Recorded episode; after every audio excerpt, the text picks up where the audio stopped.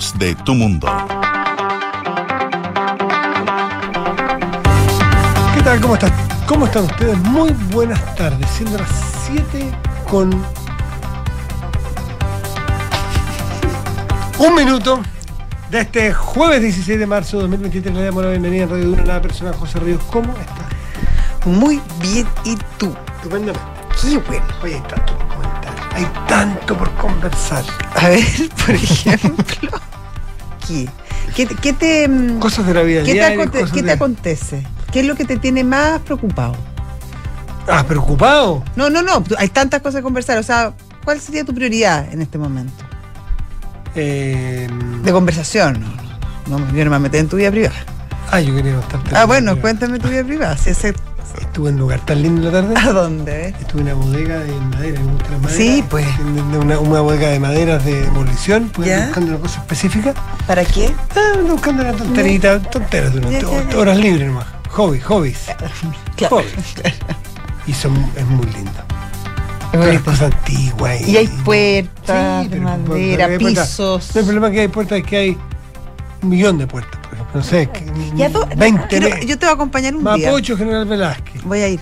Eh, Voy a ir. Salvador Gutiérrez, qué sé yo, hacia abajo, Pudahuel. Quiero Cerro comprar Nav- una puerta. Eh, Cerro Navia. ¿Sí? Ya, pero, pero compro, está, es precioso, precioso, muy entretenido, sí, y, de manera antigua, y uno se imagina cómo serían esas casas con esas puertas. Es muy súper bonito. Bonito. Ya, pero eso es tiempo libre. Tiempo libre. Ya. Ya.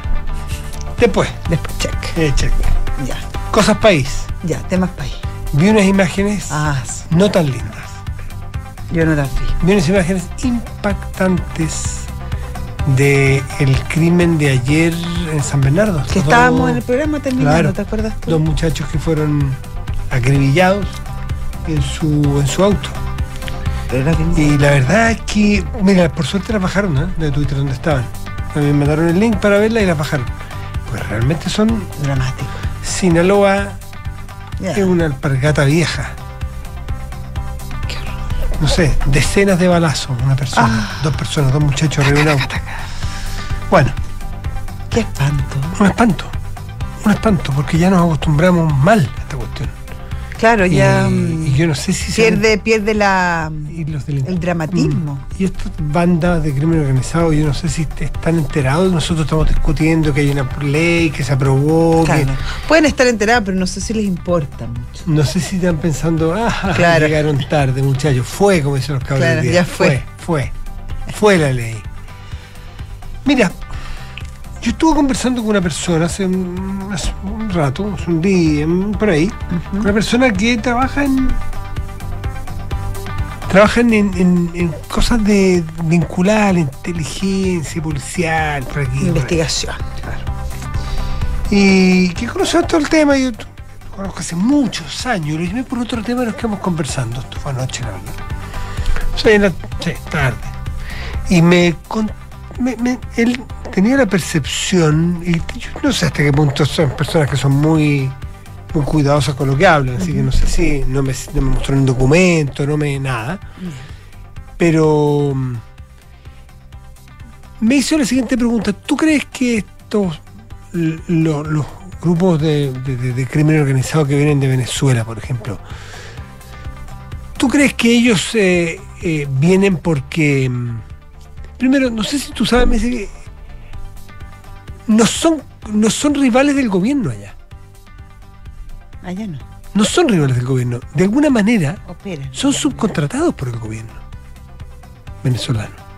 De alguna manera, me decía esta persona, que créeme que es bien informada, yo lo conozco hace por lo menos 20 años, son personas que de alguna manera están a cargo de una parte de la frontera de ese, de ese país. Es un país donde, donde sabemos la miseria, la pobreza, los, O cómo sea, no están- tienen ni para remedio. ¿Y cómo, cómo tú has visto que estas- hay una suerte de policías barriales que son conformadas por delincuentes y que esto, esto sí que no es nuevo, esto no me lo dijo esta persona, sino que yo lo he leído, tú lo lees, que contratan a estos grupos, excarcelan a grupos de delincuentes y les dan responsabilidades, por así Claro, decirlo. responsabilidad civil. Y el tren de Aragua, por ejemplo, no es la excepción. Y el tren de Aragua opera con toda libertad y con todo respaldo del gobierno de Nicolás Maduro en una parte de Venezuela. De allí a que se vengan a... Entonces, yo esto lo junté con lo que leía hoy, en esta suerte de polémica, del gobierno de Chile con Venezuela, de que Venezuela no apoya, o no ayuda, Claro. o no presta ropa, o no empatiza con lo que está pasando a nosotros aquí. Es que yo lo junto con esa conversación, y si es así, como me dice esta persona, estamos pecando de inocentes, porque O sea, si ¿tú es crees que vienen como con un cometido? si fuese así, digo yo, estamos siendo inocentes, estamos queriendo que el país de origen, si fuese así, si esta hipótesis es cierta, nos ayude a expulsar a personas que le han facilitado que vengan. La bueno, es un poco la, la hipótesis que muchos tenían respecto al estallido social y la participación que Mm. pudiesen haber tenido organismos o agrupaciones internacionales. No, que nunca se pudo comprobar eso. Nunca sí. se pudo comprobar, pero también este, en el tiempo que llevamos de que ocurrió, cuando uno reportea con distintas personas, la tesis todavía no comprobada, pero más, más creíble que uno escucha al respecto, es que eran grupos que estaban organizándose no para el 18 de octubre, para la COP. que estaban organizándose para la, La para COP y COP y y, la- y la, y la cumbre donde venía Sí, o que se iban a arreglar la guerra entre, entre Exactamente. China y Estados Venía Unidos. Xi Jinping y venía Trump. y se iban a arreglar ahí. Entonces, una de las versiones que hay que no las podemos comprobar, pero usted la habrá escuchado, por lo tanto no estamos nosotros haciendo política ficción, es que hay grupos, no solo chilenos, cuando venían ese nivel de personajes, Sí, sí, sí. que querían aprovechar esa cumbre, que no es fácil juntar a ese nivel de cumbre aquí en Chile, para montar, El espectáculo. montar un, un espectáculo, montar un, un- Un acto, te- un acto un de espectáculo violencia. terrorista. Y el 18 de octubre se, se habría generado un espacio, un ambiente, un clima propicio para hacer un plan Daisy, por así decirlo. Claro. Probar, poner a prueba, usar parte del plan que a lo mejor tenían para unos meses más adelante. Y por eso es que se, Mm. Sí, por eso es que es tan llamativo el ataque, por ejemplo, a, los metros, que fue simultáneo, tan tanta, tantas estaciones. Claro, es el de, de ahí se toman. Y la primera línea, por sido tontos útiles, que se prestaron para salir a la calle, porque no son los mismos los que queman los metros No. necesariamente que los tipos que salen a tirar piedra, agua No, o sea, o es- bombas es, molotov. otro ni- nivel de sofisticación del delito. Claro, es otro plan. No se necesita un gran plan para. Se necesita hacer Claro, poco para, saltarse el metro no, Claro, pero, para quemar siete claro. estaciones de metro simultáneamente sí. se necesita ser bastante marginal para ir a tirar una molotov y Sí. bastante malvado, Sí. pero no muy sofisticado en un No, plan. no. Entonces, es probable que esos dos eventos se hayan juntado de manera azarosa Mm.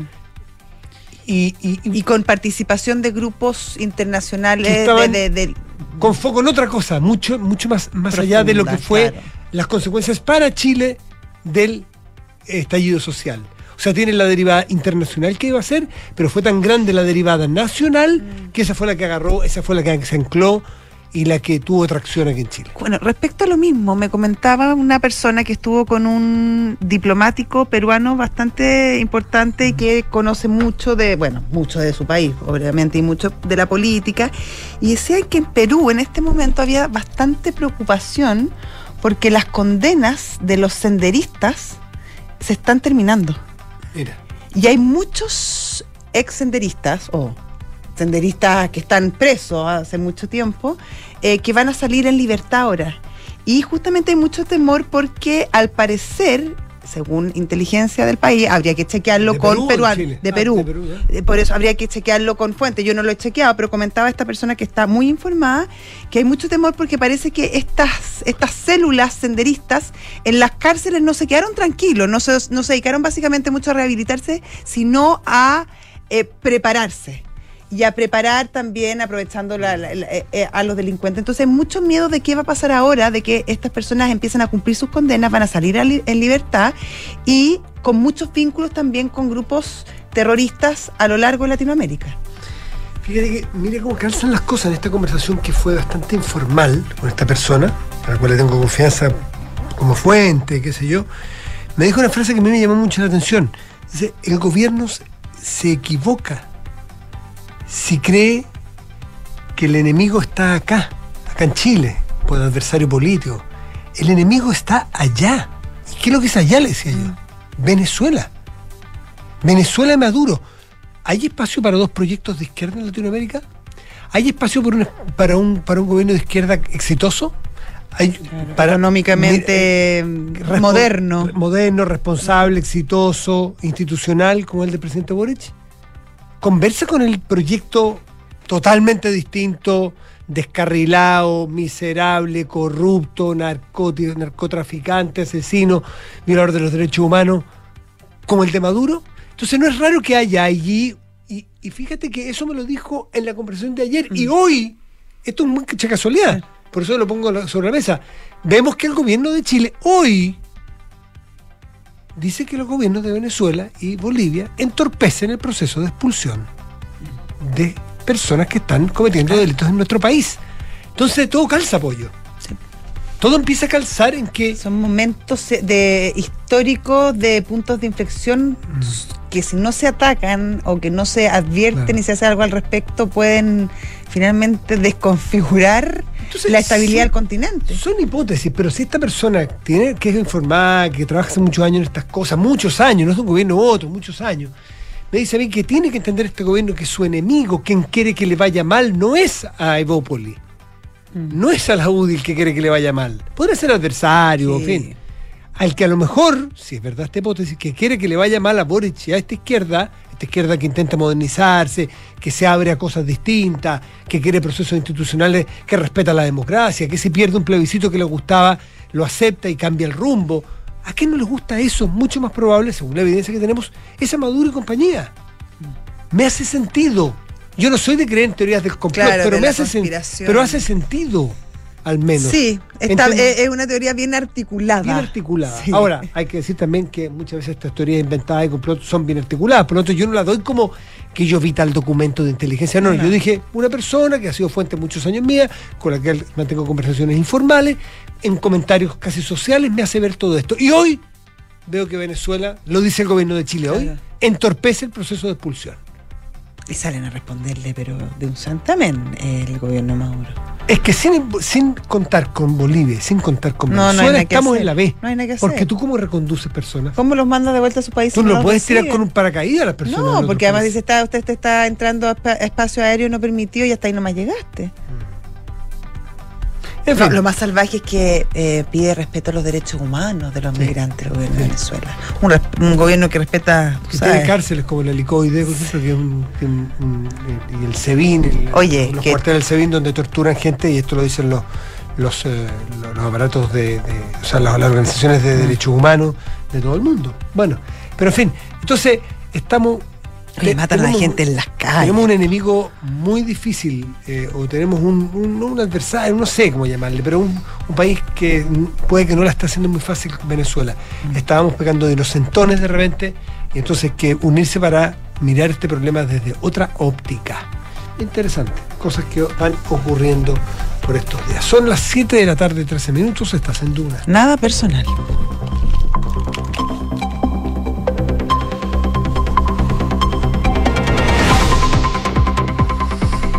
A propósito de inteligencia, Claro. Ahí tenemos. ahí ya nosotros también tenemos. Sí. Contamos con nuestros departamentos de, Sí. no de inteligencia, de brillantez. Sí, pero lo- no lo podemos decir mucho. Porque si no, Porque no nos lo van a robar. sí, tenemos que guardar nuestros recursos. No, pero si son ultra secretos, pues nadie sabe quién es el departamento de inteligencia. Ni de Pero brillo. yo creo que todos lo sospechan. Sí, no, Sí, sale, al aire. sí, No. sí. Sí, lee el titular. Aguante, Está, es bien evidente. bien Malas evidente. terrazas. Sí. Enrique Javier. con persona, como se llama con eh, personalidad encubierta. Sí. Oye, no, quiero decirlo que lo de las terrazas me ha transformado la vida. ¿ah? ¿Sí? Sí, porque no. eh, Ahora ya ese concepto que es muy radial, muy de- del camarín, de, de nuestros auditores que son por supuesto parte, de este programa. Eh, que me escriben y las terrazas y cuál fue la terraza esta semana, pero en mi casa, ¿Viste? No, mi familia no, respeto. está usando No. el concepto. No, exigimos respeto. Imagínate. No podemos mezclar las cosas domésticas No. con las laborales. Enrique Javier va a las terrazas con, toda, con total seriedad. De, de todas maneras. Prueba todo tipo. Bueno, incluso, incluso dicen que ha probado licor. Y- No, sí. yo jamás diría eso. Total seriedad. Es mayor de edad. Sí, es verdad. Eh, con, prudencia seriedad. y con prudencia. Y pero ahí mm, usa, su paladar. Es macerado Sí, y sí. tiene sus palabras. No- notas de- macerado. notas de tabaco, Sí. notas De pimienta, que pimien- pimien- ¿ah? sí, pi- pimienta envejecida. Sí, tal cual. Ya. Sí, Así que El digo, por favor que tomemos en serio la Sí. labor culinaria de Enrique Javier. Titulares, por favor. Vamos con los titulares. En su exposición ante la comisión experta, la ministra de las Express, Ana Lee Uriarte, afirmó que el camino hacia un Estado social y democrático de derecho debe hacerse con responsabilidad fiscal para poder materializar las aspiraciones de derechos sociales de las personas. Junto a esto, la titular de las Express aseguró que el proceso constitucional para el gobierno no es indiferente ni neutral, pues les interesa un resultado exitoso de este mismo. En su intervención en el funeral del cabo primero Alex Salazar, el general director de Carabineros Ricardo Yáñez aseguró que al país le duele perder a uno de los hombres que juró defender con su vida la paz, seguridad y tranquilidad de la nación y que hoy es la principal preocupación de los chilenos. En su discurso, el general director indicó que como carabinero, como chileno, esposo y padre, no puede callar ante lo que nos ocurre. Lo dijo el pasado lunes desde el dolor, que muchas veces excede el uso de la razón, pero hay que cuidar a quienes cuidan de nosotros. El régimen de Nicaragua cerró una asociación de colaboradores del Frente Sandinista de Liberación y otras 21 ONG. Con la clausura de estas 22 organizaciones no gubernamentales, suman al menos 3.348 las disueltas tras las protestas populares que estallaron en abril del año 2018. Noticias del deporte, Gianni Infantino fue reelegido como presidente de la FIFA hasta el año 2027. El suizo, quien se presentó sin rival para el cargo, seguirá al mando del ente rector del fútbol mundial por cuatro años más. Qué bueno que Infantino consiguió el reelegirse. Uy, Sí. Estaba difícil, estaba difícil. Difícil, estuvo peleado, Estuvo estuvo, peleado. peleado. Porque tú sabes que sí, un país un voto, totalmente. Claro. No, hay libertad total para votar no, no hay nadie te presiona, no hay nada por medio, no hay ninguna sede de nada. No, no hay más cupos para el mundial. No, No. no. no. Así que bien por Infantino. Muy bien. No, bien, bien. Me alegro mucho. Muchas gracias, Enrique Javier. Gracias a ustedes, que estén muy bien. Eh, atento, atento. Sí, eh, ahí va. Ya. No, Estoy en comunicación directa con las terrazas. Ahí va Enrique Javier, por favor, que le guarden el estacionamiento. Gracias. Sí. Creencia. Cambio fuera. Sí, va con creencia. Sí, gracias. Chao. Perdón, estaba comunicando Es directamente. importante Sí, para que lo cuiden. Exactamente. Claro. 7 de la tarde, 17 minutos, estás en Duna. Nada personal.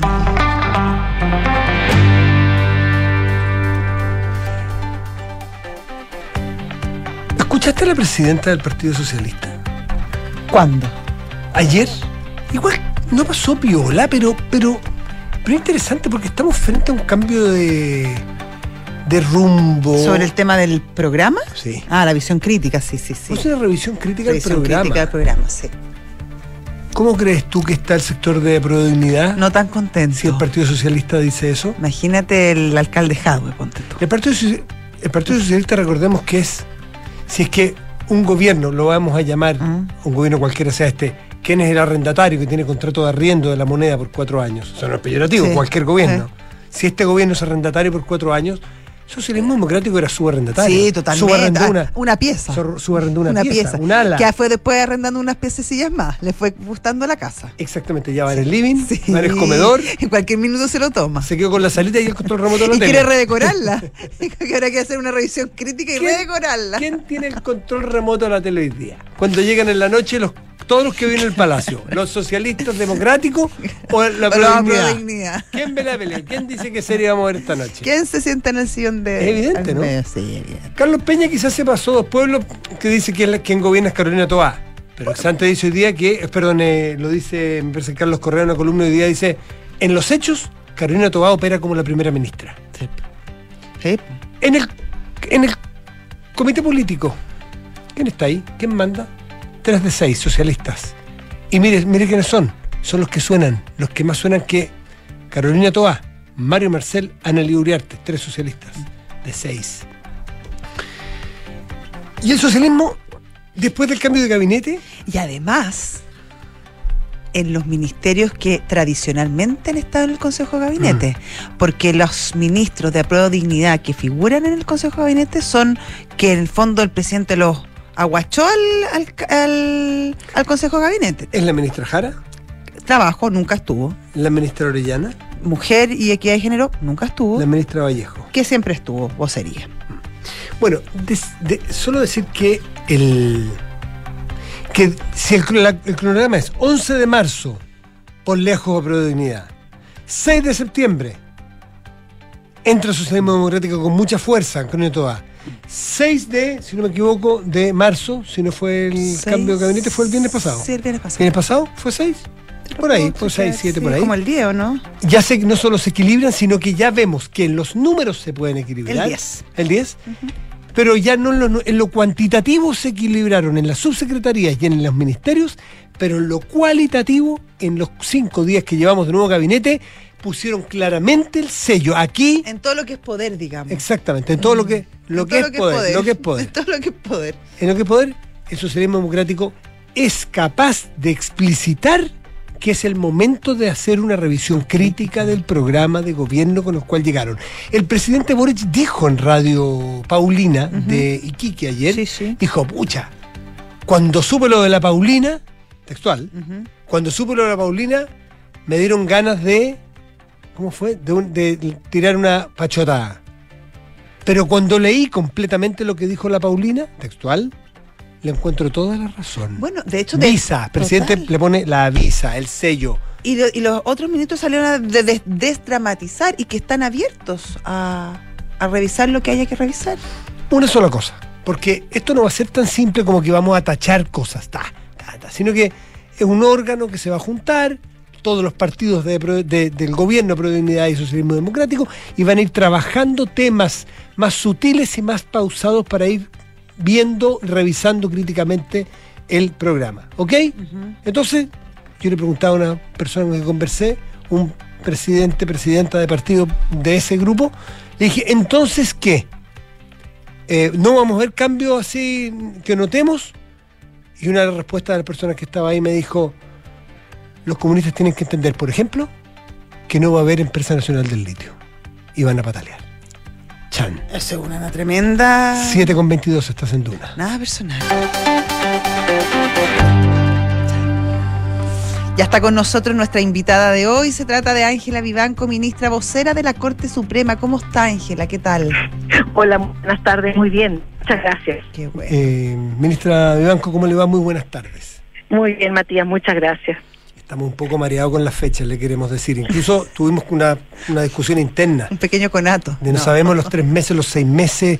El tema de la ISAPRE nos tiene a todos, a los que tenemos, estamos en ISAPRE o los que están en FONASA, pues sabemos que les va a afectar a todos, inquietos porque se lanzan cifras, se lanzan. Y lo que no sabemos cuántas, cuáles son las fechas, cómo interpretar el fallo de ustedes de la Corte Suprema del- para darle cumplimiento a esto. ¿Usted nos podría ayudar un poquito? Mire, las fechas, el tema de los seis meses tiene que ver con seis meses que se cuentan desde que se notifica el fallo a todas las partes y se da seis meses entonces para que la superintendencia llame a las ISAPRES, establezcan parámetros para determinar lo que tendría que hacerse desde el punto de vista de devoluciones, ajustes, etcétera, y entonces se establezca lo que podríamos llamar nosotros un plan de cumplimiento de nuestro fallo. En consecuencia, los seis meses no son para cerrar el proceso, sino son para determinar el proceso, cómo se va a hacer exacto, Militar. cuáles van a ser los términos de él. ¿Qué pasaría si la superintendencia por ABC motivo no llegue a una fórmula que determine el monto y la forma de pago en los seis meses que le dio el fallo de la Corte Suprema? ¿En qué Bueno, situación quedamos? Bueno, como se ha anunciado, tendrían que pedir una prórroga del plazo justificada y fundamentada, Ah, cosa que hasta la fecha no se ha hecho. En consecuencia, hasta este momento, los seis meses siguen corriendo tal como han corrido hasta ahora eh, y existe la obligación, porque hay la necesidad de cumplir con un fallo judicial, de que la superintendencia establezca, ¿no es cierto?, montos, formas, planes, etcétera, cosa que eh, todavía no se ha definido, pero el paso sigue corriendo porque no se ha pedido si- ninguna prórroga respecto de ello. Y si no lo pidieran, por ejemplo, hasta muy encima, por ejemplo, porque tienen hasta mayo, ¿cierto? Si a fines de mayo pidieran esa prórroga, ¿todavía es tiempo? O sea, ¿hay tiempo hasta, hasta el último día? ¿Cómo, cómo ese tema? Mire, normalmente eh, nosotros como como chilenos que somos, muchas veces solemos hacer las cosas exactamente a última hora y de ese punto de vista nosotros vamos a tener obviamente la mayor celeridad para resolver cualquier petición de esta justamente para no generar una situación de incertidumbre, pero evidentemente mientras más se espera, más complejo es el tema, porque el, el pedir eh, así como decimos nosotros en un lenguaje coloquial, en pedir no hay engaño, eh, tampoco se puede contar con que ese plazo necesariamente se va a otorgar. Entonces no hay que esperar hasta el último día porque tienen que saber, ¿no es cierto?, todos los involucrados, todos los incumbentes a qué atenerse. Y en consecuencia, si se quiere pedir una prórroga, es mejor pedirla ya y no esperar el último día, porque si fuera negativa la respuesta, mm. entonces ya se vería que están al borde, ¿no es cierto?, del cumplimiento que no se ha podido desarrollar o no se ha hecho como, como se debía hacer. Ministra Vivanco, estamos conversando con la vocera de la Corte Suprema, Ángela Vivanco. ¿Qué ocurre si pasan los seis meses y no se logra armar, voy a decirlo bien coloquialmente, hacer el mono? Hacer el mono es la figura, los números que no me calcen, no me den y pasa el plazo. Es un fallo de la Corte Suprema. Eh, bueno, lo, ahí hay un, incumplimiento o un fallo judicial y en consecuencia ahí se pone una situación sumamente compleja porque la autoridad es la primera que tiene la obligación de cumplir los fallos judiciales. Claro, pero perdón, este porque ese eventual incumplimiento no sería de la CISAPRE, sino de, la, de, la, superintendencia por no tener armado este, este plan. La, es la superintendencia la que tiene que establecer eh, en los fallos, por ejemplo, medioambientales, en los fallos sobre salud, etcétera, fallos previsionales, eh, la primera obligada es la autoridad y por eso se pide que la autoridad, ¿no es cierto?, se coordine con todos los incumbentes para efecto de cumplir el fallo. Por ejemplo, en un fallo medioambiental de la misma manera usted no puede decir vamos a descontaminar tal cosa si no tiene usted el concurso de las autoridades correspondientes.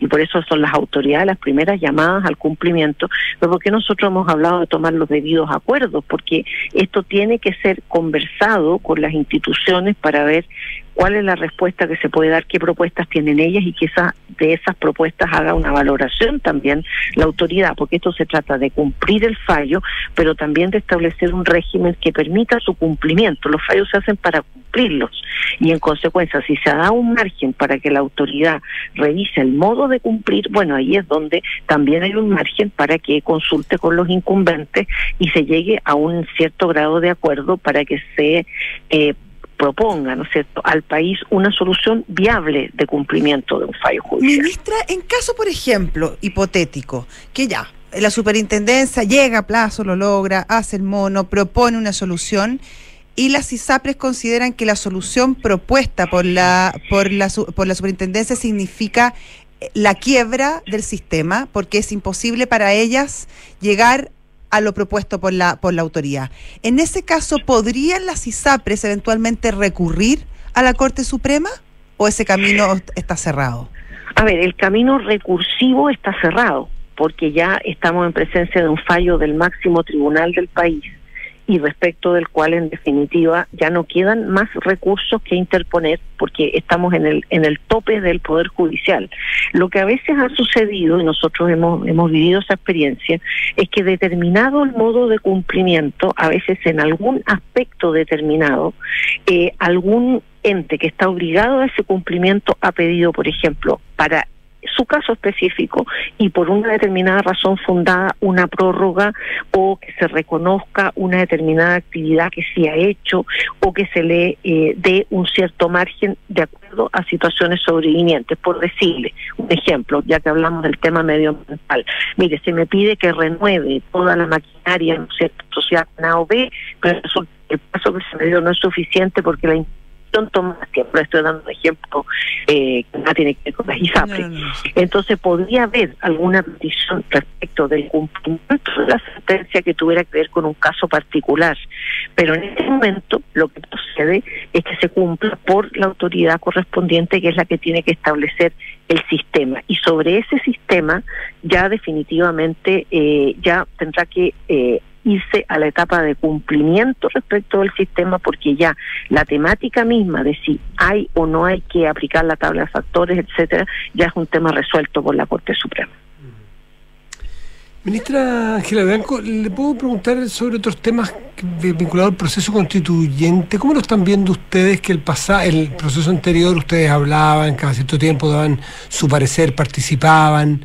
Usted misma. hemos- ¿Cómo lo están viendo ahora? Sí, mire, nosotros tenemos mucha esperanza en este proceso porque creemos que hubo una enseñanza importante del anterior y creo que eh, hay una voluntad de que finalmente Chile tenga una nueva constitución eh, sin la problemática que hubo en el proceso anterior, como yo le decía, en que quizá las pretensiones fueron excesivamente refundacionales y esto generó algún tipo de prevención por parte de la ciudadanía que votó finalmente desfavorablemente en una mayoría.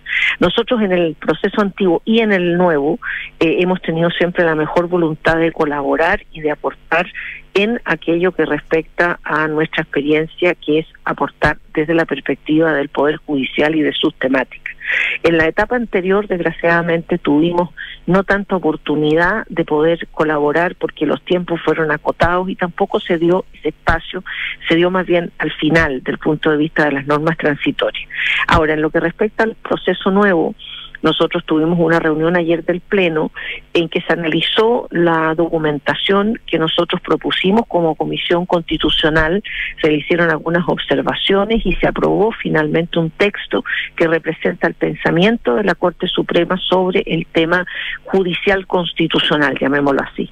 Y la próxima semana, el día 22, el miércoles, estamos citados a la comisión de expertos donde se va a exponer por parte del presidente de la Corte y de la Comisión Constitucional la visión que tenemos nosotros, los aspectos generales que nos interesa cubrir y la entrega de este documento al que yo me refiero, que pensamos que es una primera instancia, una primera etapa para poder participar en este proceso sin perjuicio de que esperamos haya otras y que podamos seguir vinculados con el trabajo, respetando, por cierto, la autonomía de los órganos encargados, pero también pudiendo eh, aportar aquello que a nosotros nos corresponde. Ministra, ¿y ¿cuáles serían los puntos, la, ejes eh, de la propuesta que ustedes están presentando eh, a la, al comité de expertos?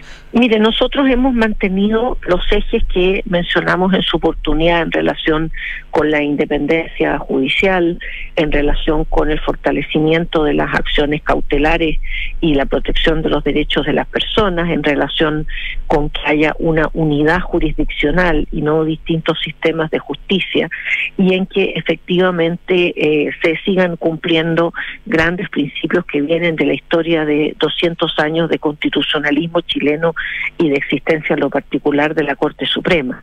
Ahora, temas que son interesantes de introducir como una visión, podríamos decir, del Poder Judicial del siglo XXI, tiene que ver, por ejemplo, con la separación de las actividades jurisdiccionales de aquellas actividades administrativas. Eh, sobre eso también tenemos una eh, posición, la instancia, ¿no es cierto?, e importancia del derecho internacional en relación, sobre todo, con los derechos fundamentales y varios temas más, ¿no es cierto?, que implican eh, recoger aquello que ya tenemos avanzado desde el punto de vista de la evolución eh, jurídica nuestra, pero también agregar elementos que se han ido forjando, ¿no es cierto?, los últimos 50 años y que no necesariamente están presentes en la constitución anterior o la constitución que hoy está vigente, porque no, no se han evolucionado hasta ese punto y hoy eh, pueden ser aportes importantes que, que se puedan brindar para eh, fortalecer y refrescar también el tema del Poder Judicial. Muy bien, pues Ángela Vivanco, vocera de la Corte Suprema, le agradecemos como siempre esta conversación con Duna, que esté muy bien. Encantada, muchas gracias, que tengan buena tarde. Hasta luego, Adiós, gracias. gracias. 7 de la tarde con 33 minutos, estás en Duna. Nada personal. Oye, hoy día pasó eh, una cosa bien, eh, a mi juicio, compleja en, Boli- en Bolivia. El presidente Luis Arce termina de eh, apropiarse por parte del Estado de los fondos de pensión El viejo. privados. El viejo. El zarpazo. El, el, muy elegante, el manotazo. El manotazo, Que ocurrió en exactamente. Argentina en un momento, ¿no? Claro. Em, los fondos de pensiones de las personas. los fondos de pensiones de la, está hoy en le- esto era a fines de lo- a, princi- a mediados de los 90 comenzó un, un proceso de capitalización individual de AFP en Bolivia que nunca llegó a ser muy muy muy robusto para ser sincero porque siempre fue mm, atacado y se le ponían muchas normas eh, que complicaban el sistema de hecho finalmente se terminan quedando solamente dos AFP una ¿Hay alguna de las operadoras que está en Chile también o no? mm, Zurich es una, Ya. y la otra es creo que BBVA. Ya. Eh, pero en el, dos- el 2010 crean una ley de- y dicen, no, ahora lo va a empezar a operar el Estado y crean una entidad. Esta entidad nunca operó mucho porque nunca funcionó muy bien y, y- y- y por aquí por allá. Entonces las AFP seguían funcionando muy limitadas, solamente podían invertir, por ejemplo, en bonos nacionales eh, bolivianos y en industrias nacionales. O sea, la, la- estas AFP no podían ir a invertir, por ejemplo, en bonos soberanos de Estados Unidos o en empresas europeas que fuera muy rentable, no importaba, tenía que ser en Bolivia. Pero bueno, seguían operando de alguna u otra manera, lo lograban. Eh, esta empresa, que era bien fantasma, dijo, no, crearon todo un aparato para poder sacar la plata privada y llevársela al Estado y contrataron una serie de empresas. Eh, hicieron y constituyeron unas unas una sociedad en las Islas Vírgenes y me perdí, me perdí. ¿Quién, quién es? esta, esta empresa ¿Cuál es? Esa es la que me perdí. la ¿Cuál es empresa esta? estatal, Ah, la que- empresa estatal. la empresa que- estatal que tiene un nombre, se llama, Ya, ya, ya. se llama, te voy a decir cómo se llama, pero bueno, da lo mismo. Eh, la gestora, ¿Ya? la gestora, que era la que iba a hacerse cargo de, de manejar la- la- los fondos de pensión, em, abrió unas cuentas en, en Islas Vírgenes para contratar fiscales. paraísos fiscales para con- y con, e- y con el- esta plata contrataba servicios de software para hacer todo el, traspaso tecnológico de las platas, etcétera. Nunca llegó el software, nunca se trasladaron las platas y nadie sabe dónde está esa plata. Esto, todo esto cuando Arce era ministro de Economía de Evo. Bueno, nadie sabe dónde están estas platas, la gestora siguió operando, pero no, no operaba mucho porque como son estas cosas, la burocracia nunca se terminó. Y hoy, cuando Bolivia está en un estado económico lamentable, donde ya no le dan crédito eh, las instituciones internacionales, donde las reservas del Banco Central eh, boliviano no le queda casi plata y donde el gobierno ya no tiene dónde echar mano, decide ya finalmente eh, poner fin a las a, esta- a estas dos AFPs que quedaban y trasladar todos estos fondos al gobierno. Eh, Manotazo. el manotazo. Y el problema es que tampoco está muy claro en qué se van a usar porque en el fondo lo que necesita el gobierno ahora es, eh, es ¿Cuánto circulante. ¿Se sabe, se sabe cuánto es eso, no? Para, para dimensionar, porque por ejemplo aquí, antes de los retiros, de los geniales retiros, Los que se le ocurrió, retiros. Había, entiendo que 150 mil millones de dólares en Chile, si no me equivoco. ¿eh? Creo esa era la cifra, ¿tú te acuerdas? Acá son 23.967 Ya. millones de dólares lo que se va a llevar. Una- eh, en Chile eran 150 mil millones. Sí, ¿no? lo que se sacó por ahí. No, no, lo, ¿no? Que, lo que había antes de sacarse, se sacaron 50, ¿no? Se sacó 50. un tercio. Si alguien que esté por WhatsApp que tenga el No dato me que me lo mande, pero creo que esa era la cifra. Eh, 150, se sacaron 50, me Claro, parece. esto es bastante más chico. Mucho más chico, Esto es mucho más chico. Eh, el problema tampoco se sabe si van a, se van a poder seguir pagando las pensiones. Acá se, se jubilan bien jóvenes en, en Bolivia, a los 58 años. Entonces también ahí hay un problema complejo respecto a si se va a poder seguir pagando estas ¿Algún pensiones. otro problema o no? Eh, ¿Algún uno que otro. ¿Algún- No tienen crédito, no tienen plata, no tienen reservas. Eh, ¿Y no esta, esta gestora está o sea, con un- una nube de corrupción por todas partes y ahora los bolivianos sin posibilidades muchos de, de poder pensionarse. Bueno, es, lo que está pasando en muchas partes, donde, dado los problemas, por ejemplo, eh, le escuchaba un podcast antenoche en, en del mundo, me parece, de España, que tiene un problema feroz también de, de pensiones por el envejecimiento de la población. Y uno de los problemas es que no pueden, creo que se llamaba el Acuerdo de Toledo, me acuerdo, creo que me puedo equivocando, pero me- que establecía que, transversal, todos los partidos políticos, obvio, que las pensiones que iba a pagar el Estado iban a ser, eh, iban a estar reajustadas por IPC. Claro, pero hoy día no, no, no, no necesariamente se cuando puede, tenía no una, da. una, una inflación No del da. 8% anual. Están no echando mano lo que pueden y se recortan. En Argentina, a los profesores, a los jubilados profesores, les habían recortado un 10% la última vez, hace unos meses que leí la última vez, sus pensiones, no solo no reajustado, le habían recortado porque el chanchito que manejaba el Estado no da mucho más porque no están puestos los incentivos para las mejores inversiones, para las mejores rentabilidades, en fin. Lo que no quiere decir que el sistema de aquí es perfecto ni mucho No, no, menos. Pero el, de- el, de- el que tú estás narrando de Bolivia sí que es completamente imperfecto. O sea, por edades de jubilación, por, for- por regulaciones, por formas de Por inversión, en- Tú sabes que en algún momento por se- corrupción, en, el- por- en algún momento se investigó a esta gestora cuando, bueno, cuando se va Evo y todas esas elecciones tremendas, que porque cuando se, trató de elegir en contra de la Constitución y llega Añez, Añez, Sí. ella eh, entregó, bueno, se cortó esta cuestión, eh, los contratos y todo, y se mandó toda la información a los tribunales de justicia para que se investigara.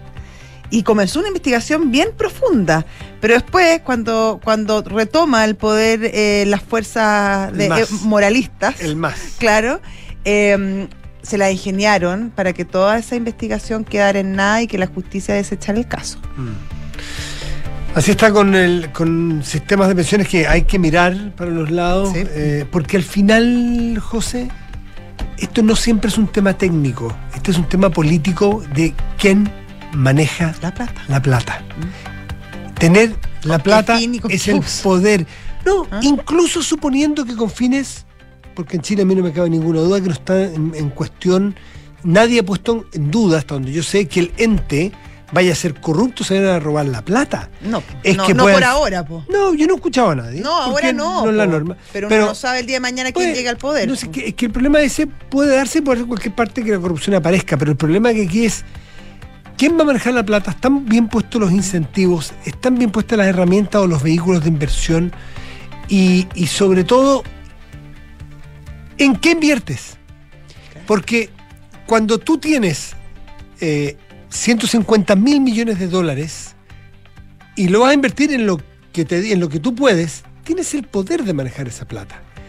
Y mucha gente en la política le interesa, incluso que se maneje bien, pero tener el poder de decisión. Te da mucho poder tener 150 mil millones de dólares, o lo que fuera, Lo que fuera. o los fondos de pensiones que siempre son muy millonarios.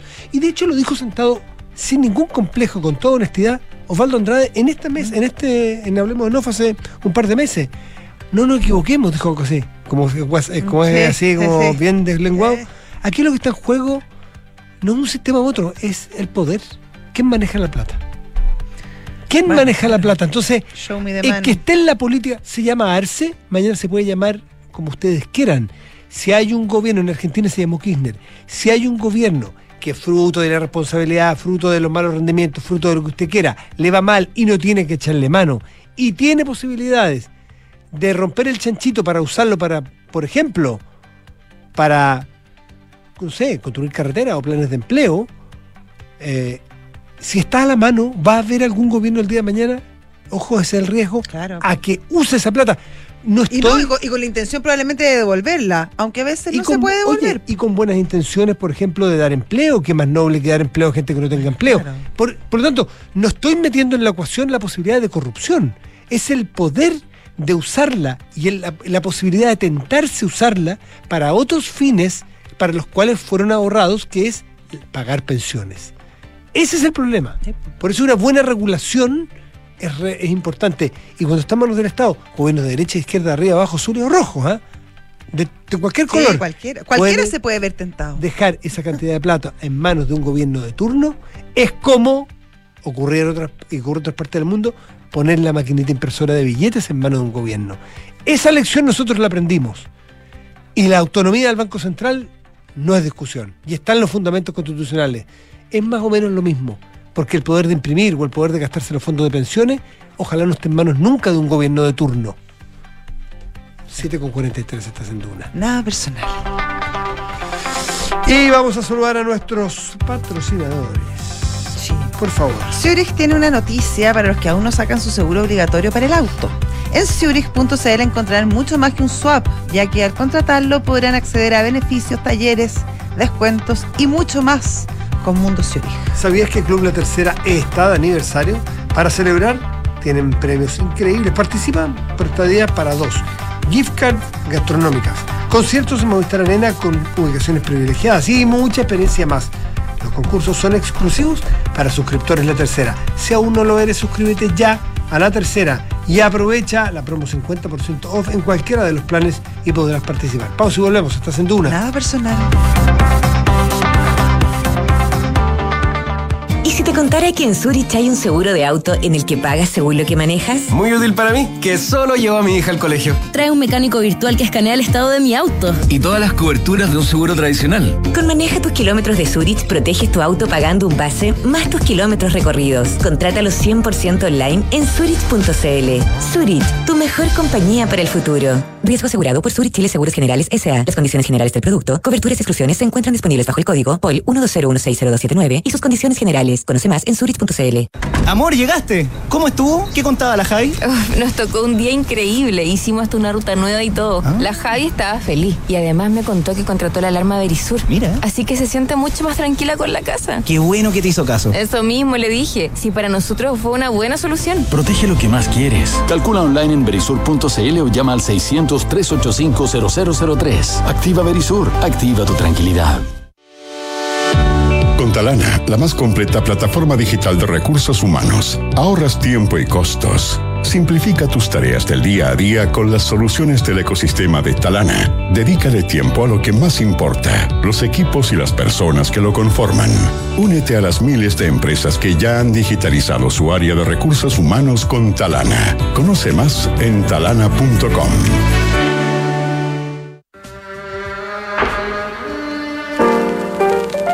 Nick Drake fue un ave rara en su tiempo. Desconocido en la industria musical y en los circuitos masivos, Drake tuvo una corta y trágica carrera que solo despegaría tras su muerte. Su primer disco, Five Leaves Left, de 1969, se transformaría en una influencia perdurable para los compositores que vendrían en las siguientes décadas. Five Leaves Left, el debut de Nick Drake, esta es la historia que te contaremos hoy desde las 8 y media en un nuevo capítulo de Sintonía Crónica Debut en Duna 89.7.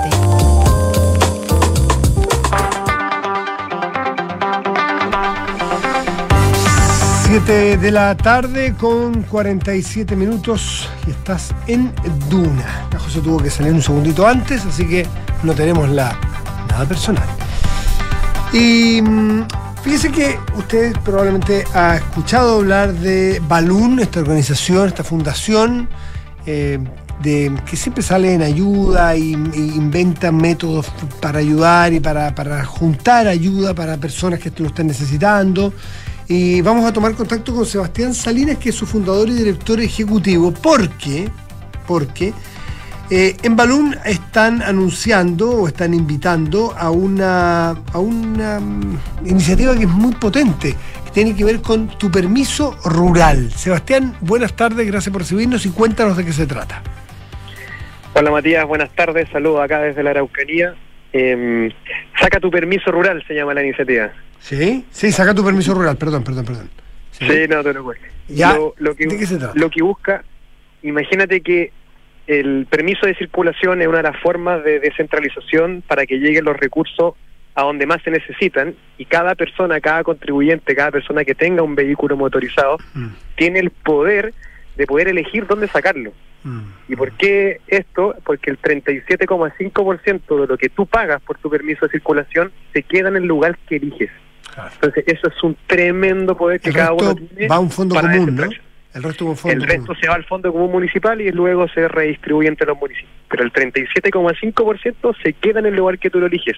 Entonces es una medida para llegar a los municipios que escasean en recursos, particularmente donde están las mayores desigualdades de nuestro país, que es el sector rural, y por eso creamos esta iniciativa en su tercera versión. Uno se mete a www.sacatupermisorural.cl, uno elige los- el municipio rural al cual quiere sacarlo y completa el formulario, sube los documentos y listo.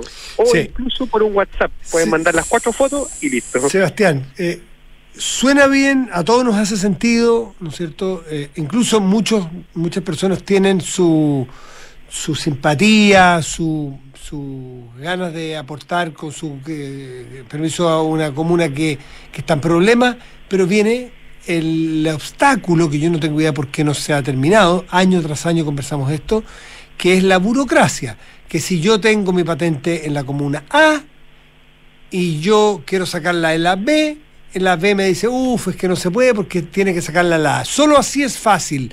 De lo contrario, tiene que ser un tramiteo, eno- tra- una tramitación enorme y al final no puedo elegir yo dónde pongo mi patente. ¿Qué han hecho ustedes para facilitar eso?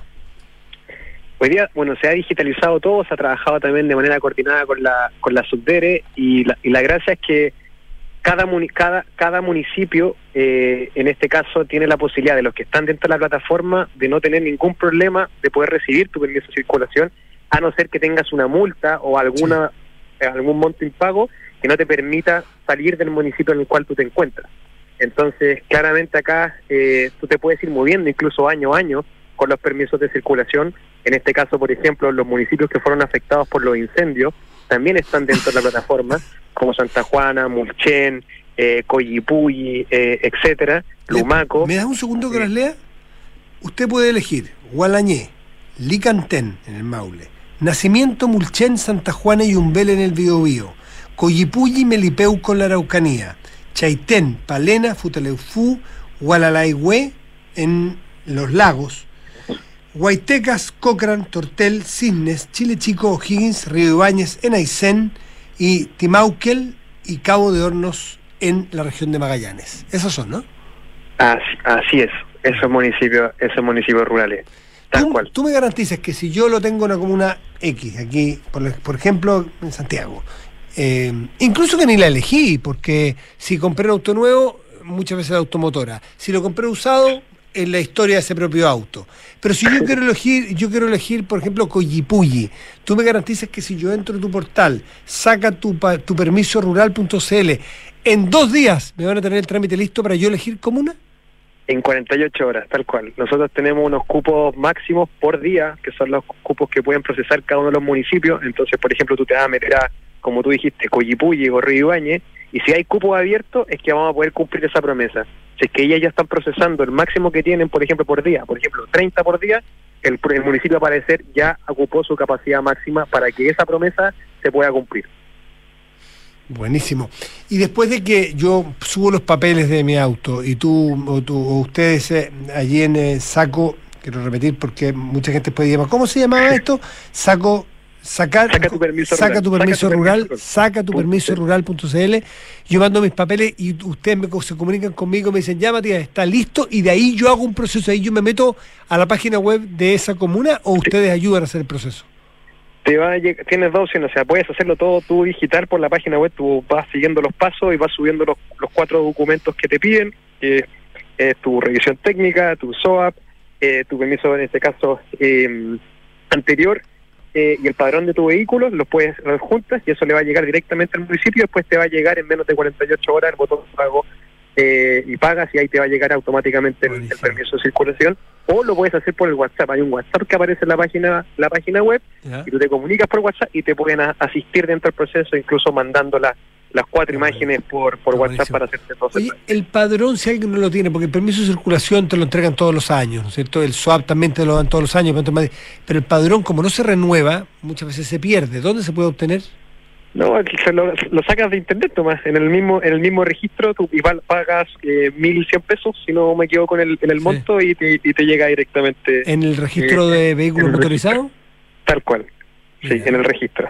Eh, entonces tú lo, tú lo sacas directamente y no no hay, no hay ningún problema con, con eso, no hay ninguna dificultad. Si usted no entendió algo, acuérdese de saca tu permiso rural.cl. Saca tu permiso rural.cl, está bien claro, es una tremenda oportunidad para descentralizar, para poder tener esto lo que se llama la democracia tributaria, es decir, dónde quiero yo pagar mi impuesto, porque esto es un impuesto, el permiso de circulación, y, y poder redistribuir como a mí me gusta, a mí me parezca, o en fin, pues, así que es una estupenda labor.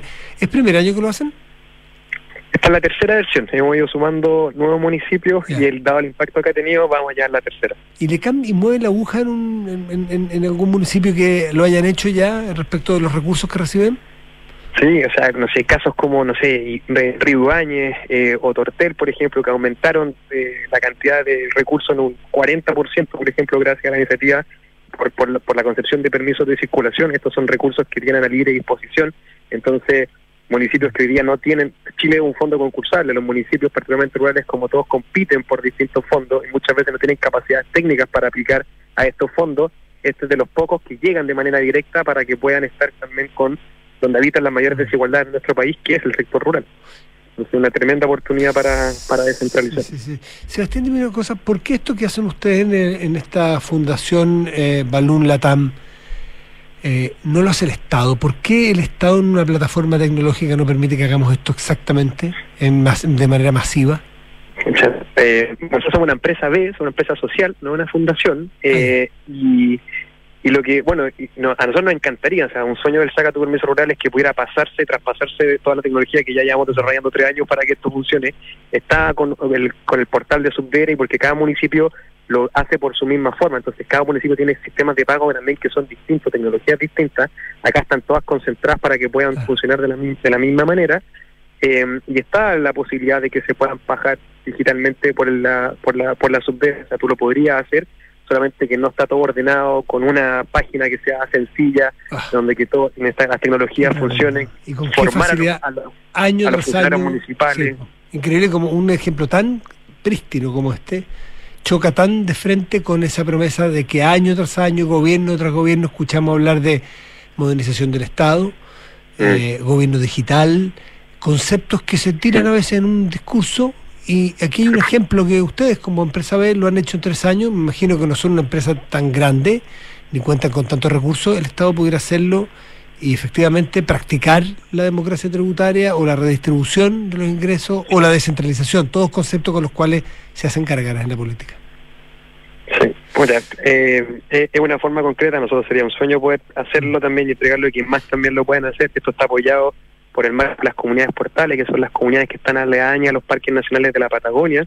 eh, y esto también es financiado por una ONG que es PIU, que es una ONG ambiental eh, americana, que dice, oye, yo quiero que lleguen recursos a los municipios que están aledaños a los parques nacionales para que se vinculen con zonas protegidas y así partió el proyecto. Y hoy día ha crecido tanto, sido una oportunidad tan grande que hemos ido sumando más municipios eh, bueno, y ahí también trabajan buena con la, con la subdere.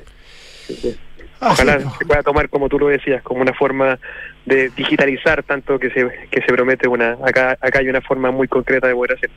Sebastián Salinas, fundador y director ejecutivo de Balloon Latam. Muchísimas gracias, Sebastián, por estar con nosotros en Duna. hoy. Gracias, Matías. Que te Un vaya abrazo. muy bien. Espérate, la última, ¿cómo se llama?